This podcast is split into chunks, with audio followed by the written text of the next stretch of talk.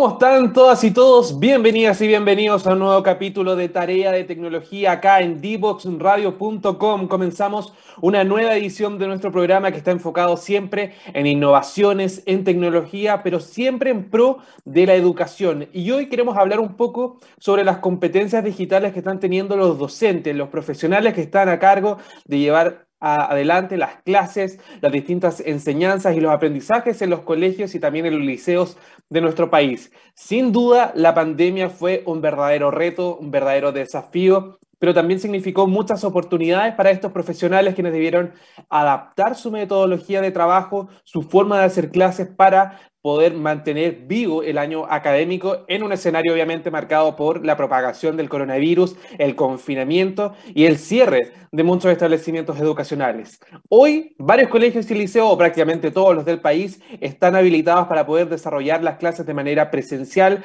obviamente manteniendo una serie de resguardos sanitarios, el distanciamiento físico, el uso de la mascarilla en la sala de clases, etcétera. Pero hay que hacer una evaluación respecto a cuáles fueron los aprendizajes, cuáles fueron las lecciones que dejó esta crisis sanitaria en cuanto a la digitalización de las clases. Ahí hay una serie de diferencias respecto a cómo debe ser la implementación de tecnología dentro de la educación chilena. Algunos, por ejemplo, postulan las clases híbridas, esta mezcla entre las clases presenciales y la transmisión online para aquellos que están enfermos, por ejemplo, tienen alguna complicación médica o debido al coronavirus no pueden asistir de manera presencial a clases. Otros, en cambio, están en contra de la implementación de tecnología. Aseguran que el contacto de mucho tiempo, muy prolongado de los niños, de los jóvenes con la tecnología, con el celular, con el teléfono, con, por ejemplo, el computador o una tablet, puede terminar siendo perjudicial todo las habilidades sociales que tienen los niños al momento de compartir con sus pares en el recreo, los hechos de violencia también que se han visto incrementados, algunos lo atribuyen a esta falta de sociabilización dentro de la sala de clases y también en el patio, los recreos y las otras actividades que van involucrando a los niños. Son varios ítems ahí que hay que ir evaluando respecto a cómo implementar la tecnología de manera responsable y muchos de los profesores, de los docentes, no están realmente capacitados para sacar el máximo provecho a esta tecnología, a esta oportunidad que entrega también el avance en cuanto a Internet, a las distintas plataformas digitales y los ecosistemas que se están dando dentro de la web. Por eso, para ir en apoyo de estos docentes, la Alianza del Pacífico junto a Fundación Chile lanzaron una plataforma llamada Red Docencia Digital AP. Es una serie de cursos totalmente gratuitos enfocados para docentes que van de la enseñanza básica o primaria. ¿Y por qué digo primaria? Porque no solamente va a integrar a docentes chilenos, sino también son otros tres países los que están involucrados dentro de esta capacitación. Hablo de Colombia, de México y de Perú. Por lo tanto, van a poder aprender sobre tecnología, sobre cómo aplicarla dentro de la sala de clases durante el año académico, pero además van a poder intercambiar experiencia con otros pares, con otros docentes de otros países de la región que también se vieron bastante afectados durante la pandemia y que tienen mucha responsabilidad hoy en día en cuanto a retomar el año académico y obviamente alcanzar niveles previos a la pandemia. Se ha visto un retroceso de incluso tres años en algunos cursos, sobre todo en básica. Por lo tanto, es, en este foco, en este grupo de docentes, donde se está focalizando, se está enfocando este trabajo y, este, y esta plataforma, Red Docencia Digital de Fundación Chile, junto a la Alianza del Pacífico. Para conocer un poco más sobre esta iniciativa, nos va a estar acompañando Andrea Osorio, quien es directora de aprendizaje para el futuro de Fundación Chile. Vamos a conocer más sobre esta alternativa digital cómo se van a desarrollar los cursos, pero sobre todo vamos a hacer un balance de las competencias digitales que tienen los docentes actualmente en nuestro país. Si ustedes quieren ser parte de esta conversación, recuerden que lo pueden hacer gracias al hashtag Tarea de Tecnología en Twitter. Ahí estamos revisando todos sus comentarios, todos sus saludos, todos sus mensajes durante esta conversación. Antes de darle la bienvenida a Andrea a este capítulo, nos vamos a la primera canción de este capítulo de Tarea de Tecnología y a la vuelta hablamos sobre competencias digitales en los docentes nuestro país. Si quieres descubrir el valor de las ciencias de la computación en el desarrollo de los niños y jóvenes, no te puedes perder. Día Cero. Día Cero. Todos los jueves a las 18 horas, junto a Belén Bernstein y sus invitados. Día Cero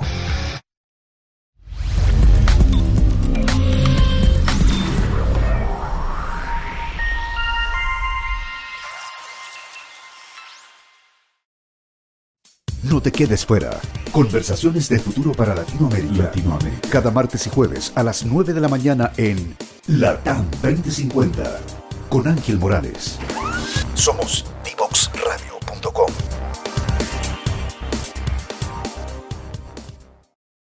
Ya estamos de regreso con tarea de tecnología acá en dboxradio.com y yo lo comentaba al principio de este capítulo, vamos a hacer un análisis respecto a las competencias digitales que tienen los profesores, los docentes, sobre todo en básica dentro de nuestro país. Esto porque Alianza del Pacífico junto a Fundación Chile lanzaron una plataforma recién, recién ayer se dio a conocer esta plataforma Red Docencia Digital AP, que es una alternativa para que los docentes de básica o de primaria también puedan capacitarse respecto a sus habilidades tecnológicas, cómo implementar estos avances, el Internet, la tecnología en la sala de clases, pero también de manera efectiva y responsable. Para conocer un poco más sobre esto, tomamos contacto con nuestra invitada del día de hoy. Ella es Andrea Osorio, directora de aprendizaje para el futuro de Fundación Chile. Andrea, bienvenida hoy a Tarea de Tecnología. Hola, buen día. Muchas gracias, Nicolás, por el espacio.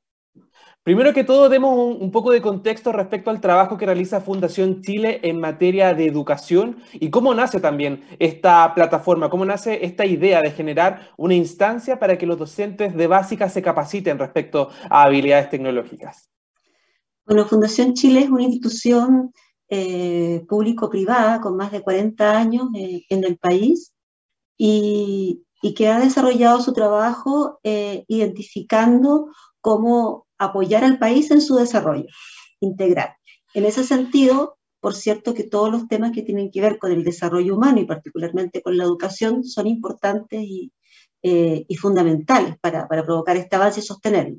En ese sentido, nosotros desde Aprendizaje para el Futuro, que es el nombre que le damos a nuestra área de, educación, eh, justamente ponemos el foco ahí, en lo que se viene, eh, en la convicción de que es una sociedad con, con tantos cambios eh, algunos que todavía no podemos imaginarnos, ¿no? En los últimos tres años hemos tenido sorpresas, ¿verdad? Que suceden cosas que no, que no venían en el plan, eh, como quizás era antes, cuando era una sociedad mucho más tranquila, eh, desde el punto de vista de los cambios, mucho más lento. entonces hoy efectivamente hay que pensar en ese aprendizaje para el futuro y eso ha implicado que nosotros estamos constantemente identificando nuevos nuevos formatos eh, y también identificando cuáles son las necesidades para poder asumir estos nuevos formatos por parte de profesores, profesoras, directivos y, por cierto, cuáles son las dinámicas más pertinentes para los estudiantes. Y en ese sentido, nuestra visión de esta transformación educativa que creemos que debe suceder, no porque lo que antes sea malo, sino porque han cambiado las condiciones y eso implica también cambiar eh, el sistema educativo, lo, pensamos desde una visión muy sistémica. Eh, y aquí para terminar, me refiero a que no solamente depende de la voluntad de un profesor, de una profesora, de querer hacer las cosas distintas, también es un director, una directora que debe gestionar su escuela, su liceo de una forma distinta, y también nuestras autoridades poder generar las condiciones eh, para que estos cambios puedan ocurrir. Entonces, entendemos que es una tarea ardua, eh, esta transformación, pero que diferentes niveles del sistema tienen que movilizarse para ello y nuestra apuesta entonces es generar eh, puentes para estos diferentes niveles apoyando esta transformación. Y es en este marco eh, que Fundación Chile acepta el desafío de apoyar a, a, los países de la Alianza del Pacífico en la construcción de esta plataforma para fortalecer competencias digitales docentes, entendiendo que la tecnología puede, puede y juega un rol eh, muy importante como dinamizador de las transformaciones educativas, además de que en el contexto particular de la crisis sanitaria la tecnología fue la posibilidad eh, de continuar los procesos educativos. Entonces, es en ese marco que se desarrolla este proyecto. Es súper importante ese punto que tú indicabas, eh, Andrea, respecto a que esto es un compromiso no solamente de los docentes, sino también de toda la comunidad académica que está en torno a un colegio, a un liceo o algún establecimiento educacional. También hay un compromiso por parte de los directores, por parte también de los apoderados respecto a involucrarse en, este, en esta digitalización de la enseñanza, sobre todo en medio de la pandemia se vio reflejado esto con el confinamiento. Muchos padres pasaron a tener casi un rol de profesor en cuanto a la enseñanza en casa y por lo tanto respaldaron también, fortalecieron todo este proceso académico desde el hogar con los materiales que tenían y por eso es tan importante también adquirir estas habilidades en cuanto a tecnología. Ese es el foco entonces de, este, de esta plataforma Red Docencia Digital, me imagino, que los docentes se puedan capacitar. Pero cuéntanos un poquito cómo va a ser el temario, cómo van a ser los contenidos que se van a abordar y cómo se seleccionaron, porque tengo entendido que hicieron focus group, que fue un proceso bastante arduo para poder definir cuáles eran los temas más urgentes dentro de esta plataforma que va a abarcar. Sí, uno, uno de los cambios de, de, nuestra sociedad y en el espacio educativo muy importante es que durante mucho tiempo eh, los proyectos, en, en, la idea de apoyar, ¿verdad?, eran eh, formulados por, por, quizás por, por, investigadores o en espacios técnicos más lejanos eh, a las aulas, a, lo, a, los y las docentes. Con el tiempo, todos los que trabajamos en educación eh, y en muchas otras áreas, me imagino, hemos aprendido que la voz de los actores es fundamental. Eh, poder generar una propuesta formativa que, dé, que sea pertinente y con sentido en un, en un mundo en el que además tenemos poco tiempo, entonces, la, la, la, idea era poder llegar justamente con una propuesta que tuviera coherencia con las necesidades. Y fue por eso que desarrollamos un proceso de diagnóstico que, tal como tú indicas, incluyó Focus en los cuatro países. Ahí recordamos que, que la Alianza del Pacífico es una iniciativa de cooperación eh, que involucra a México, Perú, eh, Colombia y Chile, que si bien eh, nace con un, con un, foco bien, bien económico, eh, como todo, nuevamente también llega eh, en esta idea de, de, fortalecer lo económico, también lo importante es fortalecer la educación. Eh, entonces, así se genera este fondo que levanta este, este proyecto y cuyo primer foco tenía que ver con efectivamente conocer la realidad de los cuatro países. Entonces, fue un desafío muy interesante, por cierto, y, y, y, en esta, y en este levantamiento nos encontramos que, con que estos cuatro países eh, por ejemplo, han desarrollado diferentes acciones para integrar la tecnología antes de la pandemia a los procesos educativos, eh, con, con, equipamiento, con conexión, los cuatro países han hecho inversión eh, y con modelos de uso de la tecnología. Sin embargo, eh, la pandemia nos demostró que todavía no es suficiente la conexión que se ha desplegado. Hay sectores rurales eh, que incluso por temas geográficos, y ahí tenemos un desafío como, como sociedad, ¿verdad?, de cómo, cómo se resuelve, no acceden, y también del equipamiento, por esta disparidad social que tenemos en, los cuatro países, no necesariamente es equitativo para todos y todas los estudiantes. Eh, y por lo tanto, ahí tenemos un, desafío como estructural, ¿sí? Y otro desafío tiene que ver con las competencias eh, digitales. Todos estos esfuerzos eh, a nuestro juicio, to todavía se, pueden, se pueden mejorar haciendo más puente con la formación inicial docente, pudiendo incluir esta, este desarrollo de competencias digitales dentro de la formación de los docentes, quizás de una manera más formal.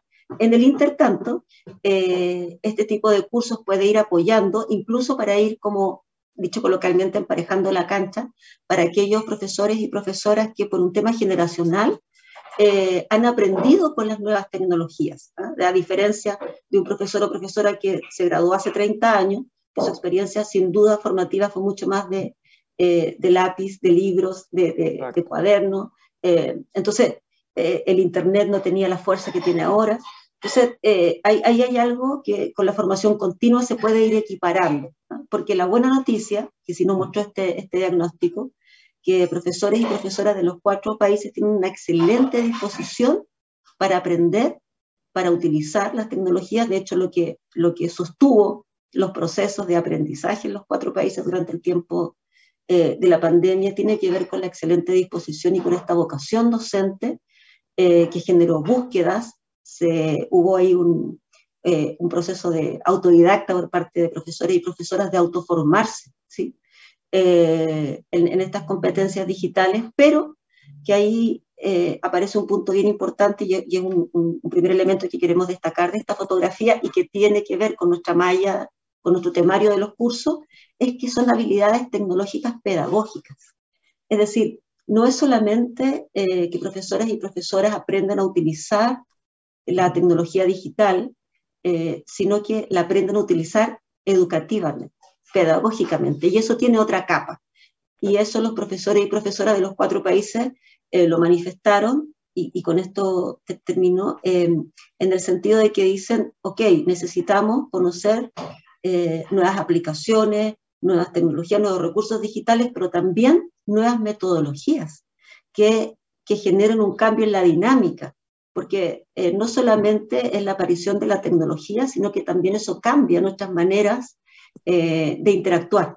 Entonces, el, el, modelo de la clase tradicional tiene que cambiar eh, pensando en todos los elementos de, cambio, a la redundancia que tenemos en, en las sociedades, pero sobre todo si pensamos que vamos a incluir tecnología, no podemos seguir pensando en la clase de 90 minutos con un profesor dando una cátedra y los estudiantes eh, escuchando. Claro, tiene mucho que ver con, la cultura, ¿no? De hacer clases. Como tú lo comentabas, hay muchos docentes que llevan años de trayectoria y aún no han aplicado este tipo de conocimiento o no han tenido la posibilidad también, porque hay un problema también de equipamiento o disparidad social, como tú lo mencionabas, respecto a, poder implementar distintas habilidades tecnológicas dentro de la sala de clases, pero también de una manera efectiva y responsable. Este, este, tipo de contenidos que están dentro de, esta plataforma son cursos que están eh, online cargados previamente, son cursos que se realizan por, por Zoom, por ejemplo? ¿Cómo es un poco el mecanismo para, para, todos los docentes que están entusiasmados y que quieren capacitarse respecto a sus habilidades tecnológicas gracias a esta plataforma que es gratuita, por lo que tengo entendido también? Sí, por supuesto, este, esto es un fondo de, de cooperación de, eh, para que los cuatro países puedan disponer de forma gratuita estos cursos a, a, los y las docentes.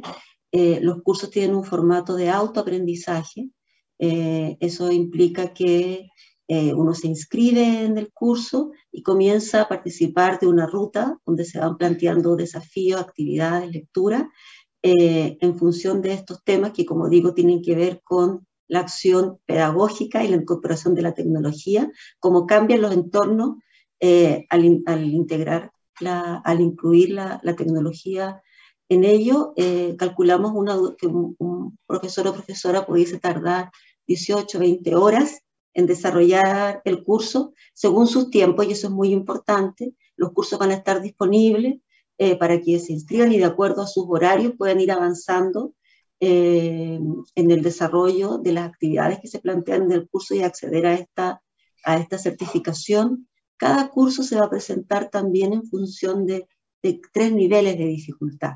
Y, y, al entrar eh, los y las profesoras a la plataforma se van a encontrar con un test que les va a indicar, les va a sugerir en qué nivel pueden eh, desarrollar el curso. Sin embargo, eso es una orientación. Perfectamente se pudiesen desarrollar los tres niveles. Lo que buscamos es que sean eh, cursos muy prácticos, de, que yo pueda ir eh, llevar dos o tres horas de trabajo y ya poder aplicar aquello que estoy conociendo en la plataforma.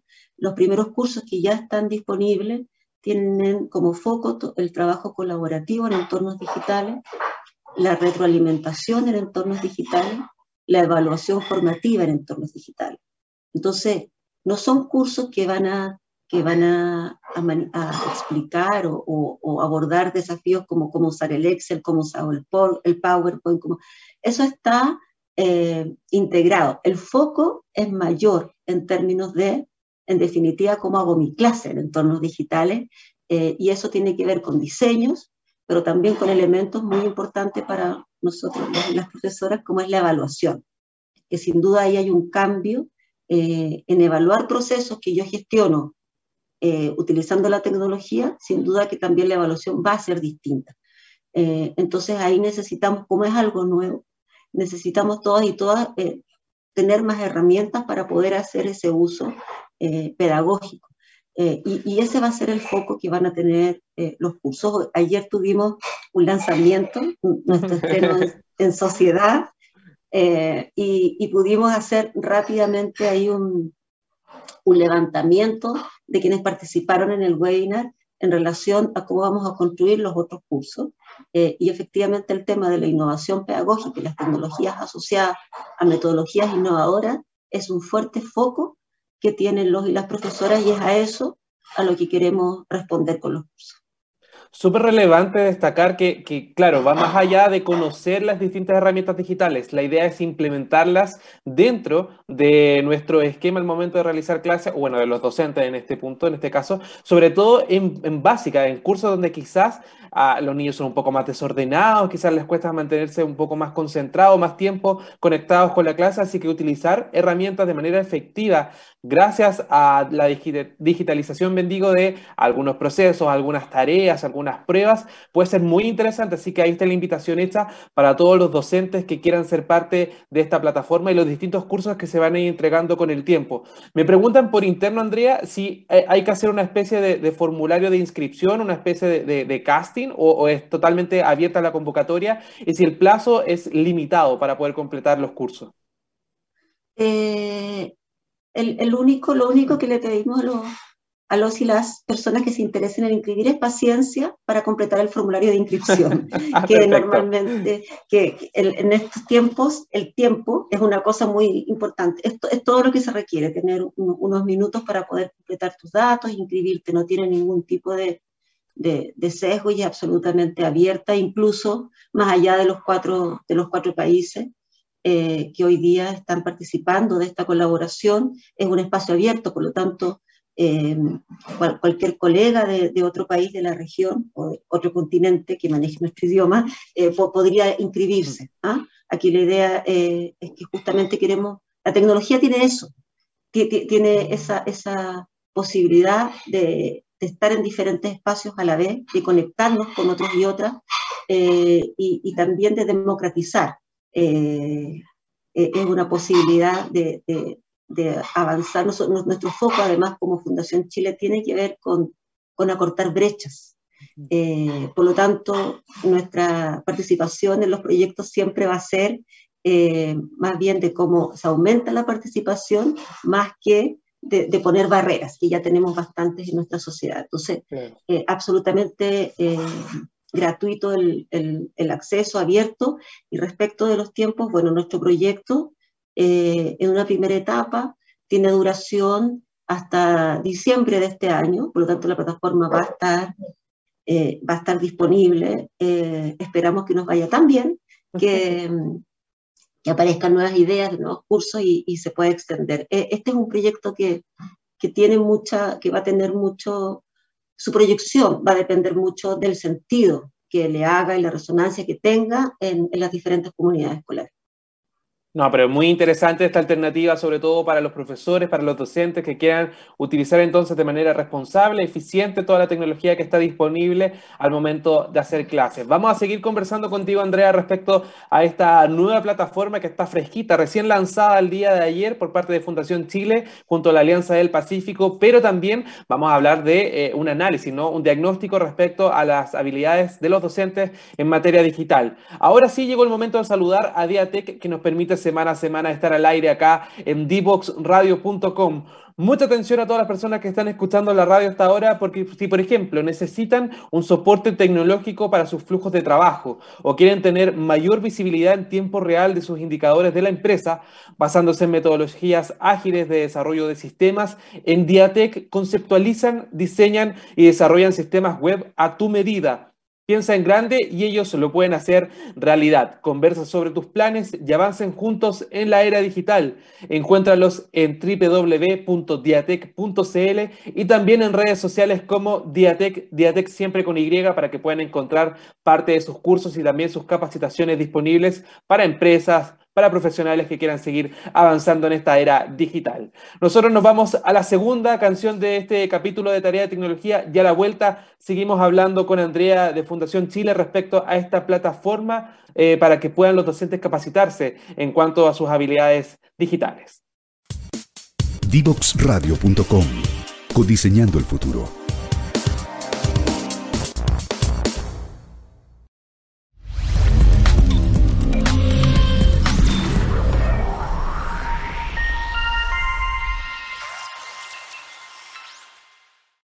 La tecnología está cambiando el mundo vertiginosamente y es nuestro deber ético preparar a todos los estudiantes del país para que desarrollen las habilidades necesarias para desenvolverse en el siglo XXI. En este contexto nace IDEO Digital, proyecto país originado gracias a una alianza estratégica entre Fundación CODEA y el programa Chile de Fundación BHP, que busca crear las condiciones necesarias para implementar las ciencias de la computación en el sistema escolar público chileno para que miles de niños, niñas y adolescentes se conviertan en protagonistas de la sociedad digital. Para lograrlo, el proyecto contempla tres objetivos específicos sensibilizar a la comunidad educativa sobre la necesidad y viabilidad de incluir esta disciplina en el currículum escolar.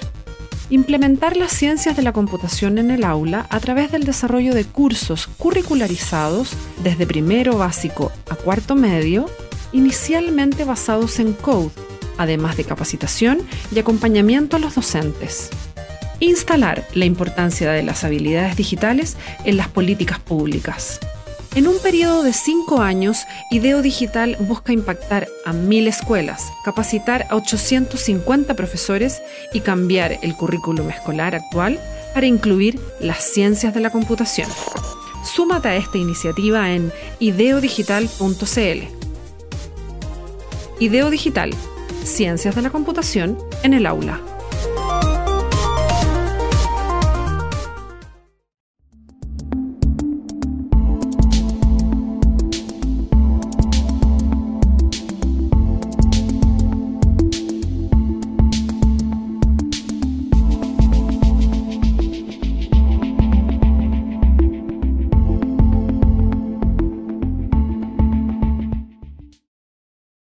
Ya estamos de vuelta con más tarea de tecnología acá en dboxradio.com y estamos hablando sobre las habilidades y las aptitudes que tienen los docentes en cuanto a tecnología, al dominio y el uso eficiente de este tipo de herramientas digitales. Y para eso retomamos el contacto con Andrea Osorio, directora de aprendizaje para el futuro de Fundación Chile. Estábamos conversando sobre esta nueva plataforma Red Docencia Digital AP que va a contar con una serie de cursos para que los docentes de básica puedan eh, mejorar sus habilidades respecto al uso de tecnología, de Internet y de otras herramientas digitales, siempre con un fondo metodológico, ¿no? que era el énfasis que estábamos haciendo, no solamente conocer eh, esta herramienta digital, sino también aplicarla mm. dentro de la sala de clases. Pero pero obviamente la, pandemia fue un reto para todos los docentes. Los vio obligados a salir de la sala de clases y ubicarse en un nuevo escenario marcado por el confinamiento, la crisis sanitaria y, las restricciones para el momento de hacer clases. A juicio de, Fundación Chile, ¿cómo eran las habilidades antes y después de la pandemia? ¿Hubo un crecimiento respecto al dominio tecnológico por parte de los docentes o aún falta por, por mejorar? Eh, sí, sin duda hubo, hubo, hubo, avance y también falta por mejorar, las dos cosas. Eh, lo primero, hubo, un avance eh, en conocimiento, en el proceso de, de, alfabetización digital, si uno quiere, en, conocer las herramientas y también en, en, diversificar el uso de herramientas tecnológicas, porque quizás muchos profesores, muchas profesoras utilizaban, por ejemplo, PowerPoint, videos, algunas eh, de ese tipo de recursos, eh, además de la sala de computación y hacer algunas actividades, pero también aquí apareció el celular, eh, fuertemente apareció el WhatsApp, incluso profesores y profesoras muy creativamente utilizaron redes sociales, como hay muchos profesores que se están animando con, TikTok, ¿verdad?, para, para incluir en su, en sus clases. Entonces, sin duda que ahí hubo una, una apertura eh, al, mundo digital en términos de, identificar más herramientas eh, digitales posibles de, utilizar eh, y también se cambian los formatos, la, posibilidad de que los, los estudiantes trabajen colaborativamente con algunas herramientas como las que están disponibles en consolas tanto de Google como de Microsoft. entonces, sin duda que hay un avance que también este mismo avance va exigiendo eh, el fortalecer otra, otra, otras aristas de lo que tiene que ver con el uso de la tecnología en educación. Eh, me, refiero, por ejemplo, a todo lo que tiene que ver con la organización y la administración de la tecnología en las comunidades escolares. Eh, es, un, es, un, aspecto de, la, de, las competencias digitales importante en cómo se organiza el uso y cómo se, se, sostiene y se mantiene también la tecnología. pareciera ser pareciera ser medio mágico, ¿verdad? Que un computador funcione y me conecte, pero eso implica eh, actualizarlo, estar revisando. La, conectividad es algo que hay que estar normalmente eh, vigilando. De pronto una comunidad que tiene conectividad, construyen algún edificio o algo, eh, que interrumpe esa conexión. Entonces, son elementos que, eh, que, no son estables, que tienes que estar constantemente cautelando para que efectivamente la tecnología sea un elemento eh, que te alivie el, el, el, trabajo, que te ayude, que te aporte y no sea un elemento más de dolor de cabeza, de preocupación o de estrés dentro de las comunidades escolares. Entonces, ese es un, es un ámbito que necesitamos fortalecer respecto de las competencias digitales. Otro, otro ámbito también muy importante tiene que ver con la seguridad. Em, con la seguridad, y bueno, por cierto, hoy día en las noticias eh, nos podemos dar cuenta de, todos los episodios de violencia que se han generado en las comunidades escolares en, Chile particularmente, eh, donde estamos más, más cercanos a la información. Eh, y también vemos cómo esto se ha trasladado al mundo virtual. Entonces ya sabemos que hay un tema de, autocuidado en las redes, de lo que se expone, de lo que muestra. Pero además de eso, también hay temas de, salud. Eh, cuánto tiempo puedo pasar conectado en la pantalla, qué tipo de actividades me convendría más eh, desarrollar en, un ambiente no digital. Entonces, por lo tanto, ahí también tenemos que, que profundizar y, este desafío también tiene que ver con lo nuevo de este proceso. Y aquí yo creo que es súper importante que cuando hablamos de fortalecer competencias digitales, no, no, no, es, no es diciendo, pucha, los profesores y profesoras no son competentes. Es muy difícil ser competente en algo que no hacíamos antes. Entonces, por lo tanto, aquí eh, hay que abrirse a, a, poder indagar en qué nivel estoy de la competencia y, y, cómo puedo avanzar respecto de ello, porque es algo nuevo. Y, y ahí lo ideal es que, esto, que estos marcos de competencia, que, tenemos un marco que ha levantado UNESCO, eh, hemos visto además experiencias como en España, cómo se han adaptado a estos marcos. Dentro de la Alianza del Pacífico tenemos eh, un marco en Colombia de competencia. de ¿Cómo poder institucionalizar esos marcos quizás y, poder incluirlos en la formación inicial, de manera de que también tengamos la oportunidad de ir desarrollándonos ahora que es necesario, ahora que, que la tecnología tiene esta erupción. Y, y, otro, elemento también que destaca y, que, que tiene que ver con lo que nosotros estábamos conversando en relación a las metodologías y el aprendizaje. Finalmente, lo más importante que tiene que suceder en las comunidades escolares eh, es que los niños, niñas y jóvenes aprendan. Eh, aprendan además elementos que les permitan desarrollarse integralmente durante eh, su vida. Entonces, hay un elemento muy eh, interesante de abordar y, que creo que desde la academia, desde eh, las comunidades escolares, los investigadores, que es como el valor que tiene la tecnología para el aprendizaje. Y por lo tanto, ¿por qué pasa a ser política pública educativa? Eh, la inclusión de la tecnología en los procesos educativos es algo que tenemos que reflexionar y profundizar para que sea con mayor sentido y no como algo que hay que hacer porque está de moda. La pandemia la crisis sanitaria eh, nos obligó a, utilizar la tecnología, pero sabemos, por ejemplo, que en muchos casos se sostuvo fundamentalmente la relación entre profesores y estudiantes. No necesariamente hubo aprendizaje, eh, de hecho hoy día tenemos una, una, brecha bastante agudizada, ya veníamos con una brecha de resultados en nuestra población, esto lo agudizó aún más. Entonces aquí lo interesante hoy es entender cómo la tecnología puede apoyar esos procesos de aprendizaje. Eh, que, es algo mucho más, eh, mucho más desafiante.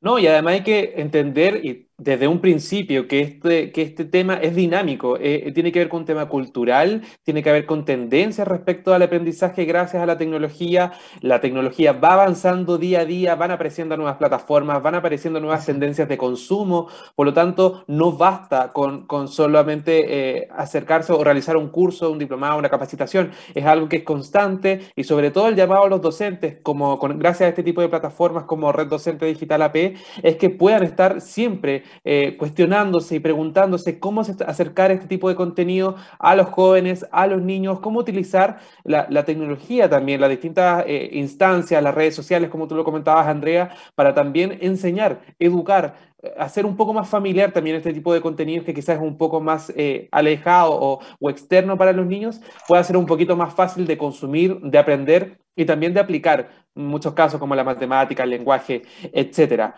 Tú abordabas a un punto, Andrea, antes de, antes de despedirte, que, que, que, ha sido una de las dudas que se ha repetido mucho durante nuestros capítulos de, de tarea de tecnología, que tiene que ver con el, el, uso, la cantidad de horario, por ejemplo, que tienen que tener contacto los niños, sobre todo en básica, con la tecnología. ¿Cuál es un poco la recomendación para los docentes en ese sentido? ¿Hay un límite de horario recomendado, una cantidad de, por ejemplo, de, de equipos a, a utilizar o de herramientas a aplicar en los niños? ¿Cómo es un poco el tratamiento que deben tener respecto a la tecnología y, sobre todo con los cuestionamientos de los padres, que muchos dicen, mi hijo pasa todo el día conectado al teléfono, no lo puedo despegar de YouTube, de algunas plataformas? ¿Cómo responder un poco a esa disyuntiva que se está generando en muchos colegios? Sí, aquí nuevamente eh, el, foco tiene que estar en, en, en los estudiantes y lo que se espera para, su nivel de de desarrollo, que, y, y, ahí cuánto la tecnología aporta para ese aprendizaje de acuerdo eh, a la exigencia que se le debe eh, situar en el nivel. Sin duda, los niños más pequeños en la primera infancia, eh, hay, hay, muchísimas habilidades que tienen que ver con la interacción social, que tienen que ver con motricidad, que tienen que ver con coordinaciones en el espacio, que refieren a un trabajo en la, en la realidad, no en la virtualidad. Y, ahí más bien eh, la tecnología puede servir de apoyo para la comunicación con los padres, para poder más bien registrar lo que los estudiantes desarrollan cuando son pequeños. Entonces, efectivamente, eh, en nuestra visión, en la primera infancia, por ejemplo, eh, la tecnología más bien tiene que ser un soporte y apoyo para la, tarea de, la docente, más que en los estudiantes. La tecnología comienza como diría, por ejemplo, en la enseñanza media, todo lo que tiene que ver con el desarrollo de habilidades sociales, comunicativas, puede ser potenciado por la, por la tecnología. Entonces, eh, nuestra, nuestra visión es que en general los y las estudiantes desde quinto básico, eh, cuarto básico, pueden comenzar a utilizar directamente eh, la tecnología, pero en tiempos evidentemente acotados y en, en actividades mixturadas. Eh, hay, hay actividades de investigación que se pueden realizar eh, con tecnología digital y luego eso puede tener eh, una aplicación práctica. Entonces, eh, es súper eso, es difícil dar como una receta de horario, pero muy importante es como, primero como profesora, profesora, entender qué desafío tiene mi estudiante y cuánto me aporta la tecnología a ello. Y eso es una receta muy, muy básica que tiene que ver si lo puedo hacer sin tecnología, no es necesario que incluya la tecnología. Eh, y ese es un elemento que me permite a mí discernir cuándo lo utilizo y, y cuando, eh, cuando no tiene sentido. O sea, hay algo que me es más fácil sin la tecnología digital, eh, porque, eh, y en ese sentido, insisto en la importancia de entender el propósito de incluir la tecnología en los procesos de aprendizaje, porque no puede ser por moda, no puede ser porque eso me da un, una, un título de moderno, de estar al día. Tiene, como profesora, profesor, yo puedo eh, identificar mi objetivo de aprendizaje, las habilidades que necesito desarrollar y ahí identificar los elementos digitales eh, que me pudiesen favorecer. Siempre entonces como una manera de fortalecer el proceso de aprendizaje, no, no, que se vuelva dependiente, sino que sea parte de una forma de respaldar la entrega del conocimiento y sobre todo el trabajo práctico de los estudiantes, más que nada, sobre todo en básica y desde quinto básico hacia adelante, con una serie de recomendaciones que se pueden ir implementando en la sala de clases. Para despedirte, Andrea, vamos a revisar de inmediato la página de Red Docencia Digital AP, la estábamos viendo hace un par de minutos. Para todos los docentes entonces está hecha la invitación que quieran capacitarse respecto a sus dominios de habilidades tecnológicas, sobre todo la metodología para poder aplicar este tipo de conocimientos en la sala de clases. Ahí está hecha entonces la invitación reddocenciadigitalap.net. Esa es la página web para que puedan ingresar, conocer los distintos cursos que se van a ir eh, dando a disposición de todos los que estén interesados.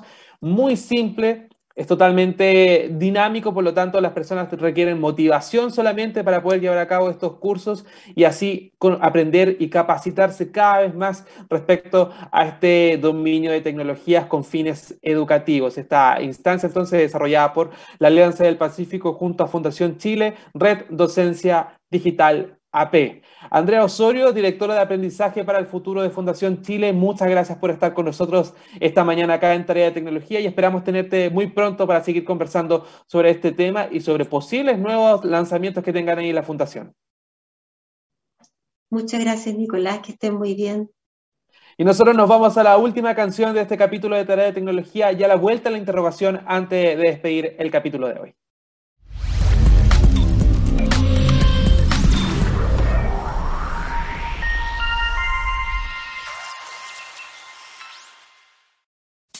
No te quedes fuera. Conversaciones de futuro para Latinoamérica. Latinoamérica. Cada martes y jueves a las 9 de la mañana en Latam 2050 con Ángel Morales. Somos divoxradio.com.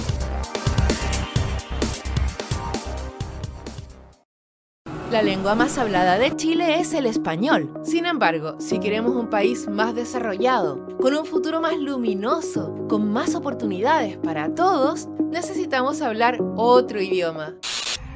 El lenguaje digital. Y nuestros niños y niñas deben empezar a aprenderlo ya. Por eso en IDEO Digital estamos trabajando para instalar las ciencias de la computación en las escuelas de Chile Infórmate más en ideodigital.cl y suma a tu escuela ahora.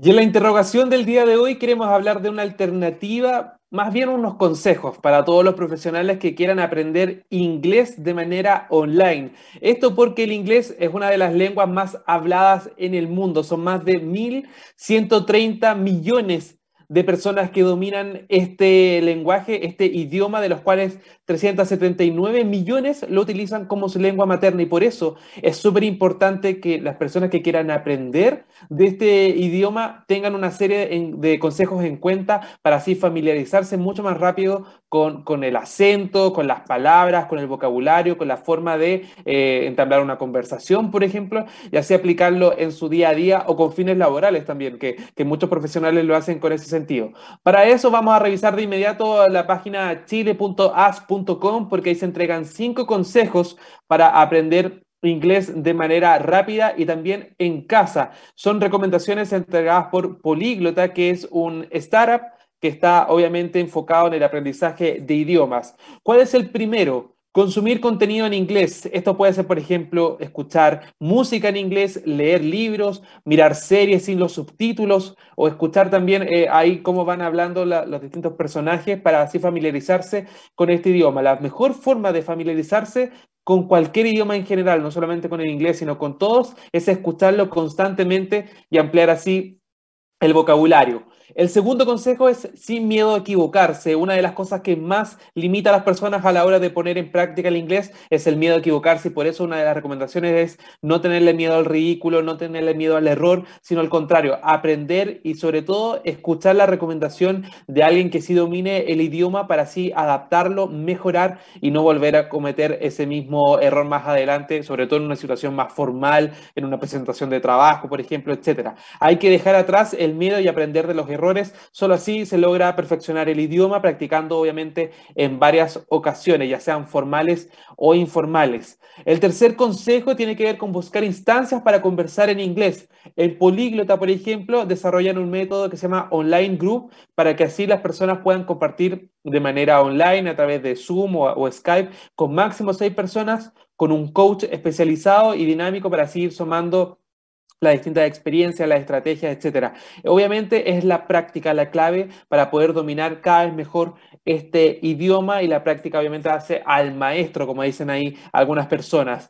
La cuarta, la cuarta recomendación, el cuarto consejo tiene que ser o tiene que ver, mejor dicho, con pensar en inglés. Al aprender un idioma, el cerebro empieza a pensar en esta lengua y mientras más se practique y más palabras en inglés se incorporen al vocabulario, más la mente va a ir adaptando y asociando todo lo que va desarrollando, creando, pensando en este idioma. Por lo tanto, la idea es siempre eh, como meterse en este idioma en algún sentido e implementarlo en tu cabeza, no solamente al momento de situaciones específicas, sino también cada vez que vas, por ejemplo, a comprar el pan o vas a algún tipo de actividad, tratar de pensar en cómo sería la comunicación en la lengua que estás aprendiendo, en este caso en inglés, para así adaptarla y, saber adecuar los distintos conceptos a cada momento. Y finalmente, el quinto y último consejo es no perder la motivación. Esto es clave porque muchas personas se frustran al principio cuando no dominan bien el idioma, no lo entienden, les cuesta quizás eh, eh, generar frase o entablar una conversación. Por ende, la recomendación final es que si bien a veces aprender a utilizar un idioma de manera práctica puede demorar un tiempo, mantener la motivación es fundamental para lograr avanzar con éxito en esta misión. Y si existe la dificultad de aprender por cuenta propia, existen cursos en línea, también hay expertos, hay tutoriales en YouTube totalmente gratuitos también para que puedan aprender inglés o cualquier idioma. Si se dan cuenta, estos cinco consejos se pueden aplicar a cualquier idioma, pero sobre todo en inglés es uno de los más demandados actualmente por los profesionales por los docentes también, como lo veíamos en la entrevista. Por lo tanto, hay alternativas y sobre todo la motivación de querer aprender a dominar un nuevo idioma y así poder ponerlo en práctica, ya sea con los amigos, una reunión de trabajo, etcétera. La idea es aprender conocimientos que van a ir aplicándose más adelante. Con esto nosotros cerramos este capítulo de tarea de tecnología, pero recuerden, como ven acá abajo, que están todos nuestros capítulos disponibles en las distintas redes sociales, porque estamos en Facebook, en Twitter, en Instagram, en YouTube, hasta en LinkedIn, para que puedan revivir parte de algunas de nuestras entrevistas y también conocer quiénes van a ser los siguientes invitados o invitadas y los temas que vamos a ir abordando tanto en tarea de tecnología como también en el resto de los capítulos de o sea, de los programas, bien digo, de Divox Radio. Yo por ahora me despido, de verdad fue un gusto compartir con ustedes esta mañana y nos vemos el lunes con un próximo capítulo de Tarea de Tecnología, siempre acá en divoxradio.com. Que tengan una excelente jornada.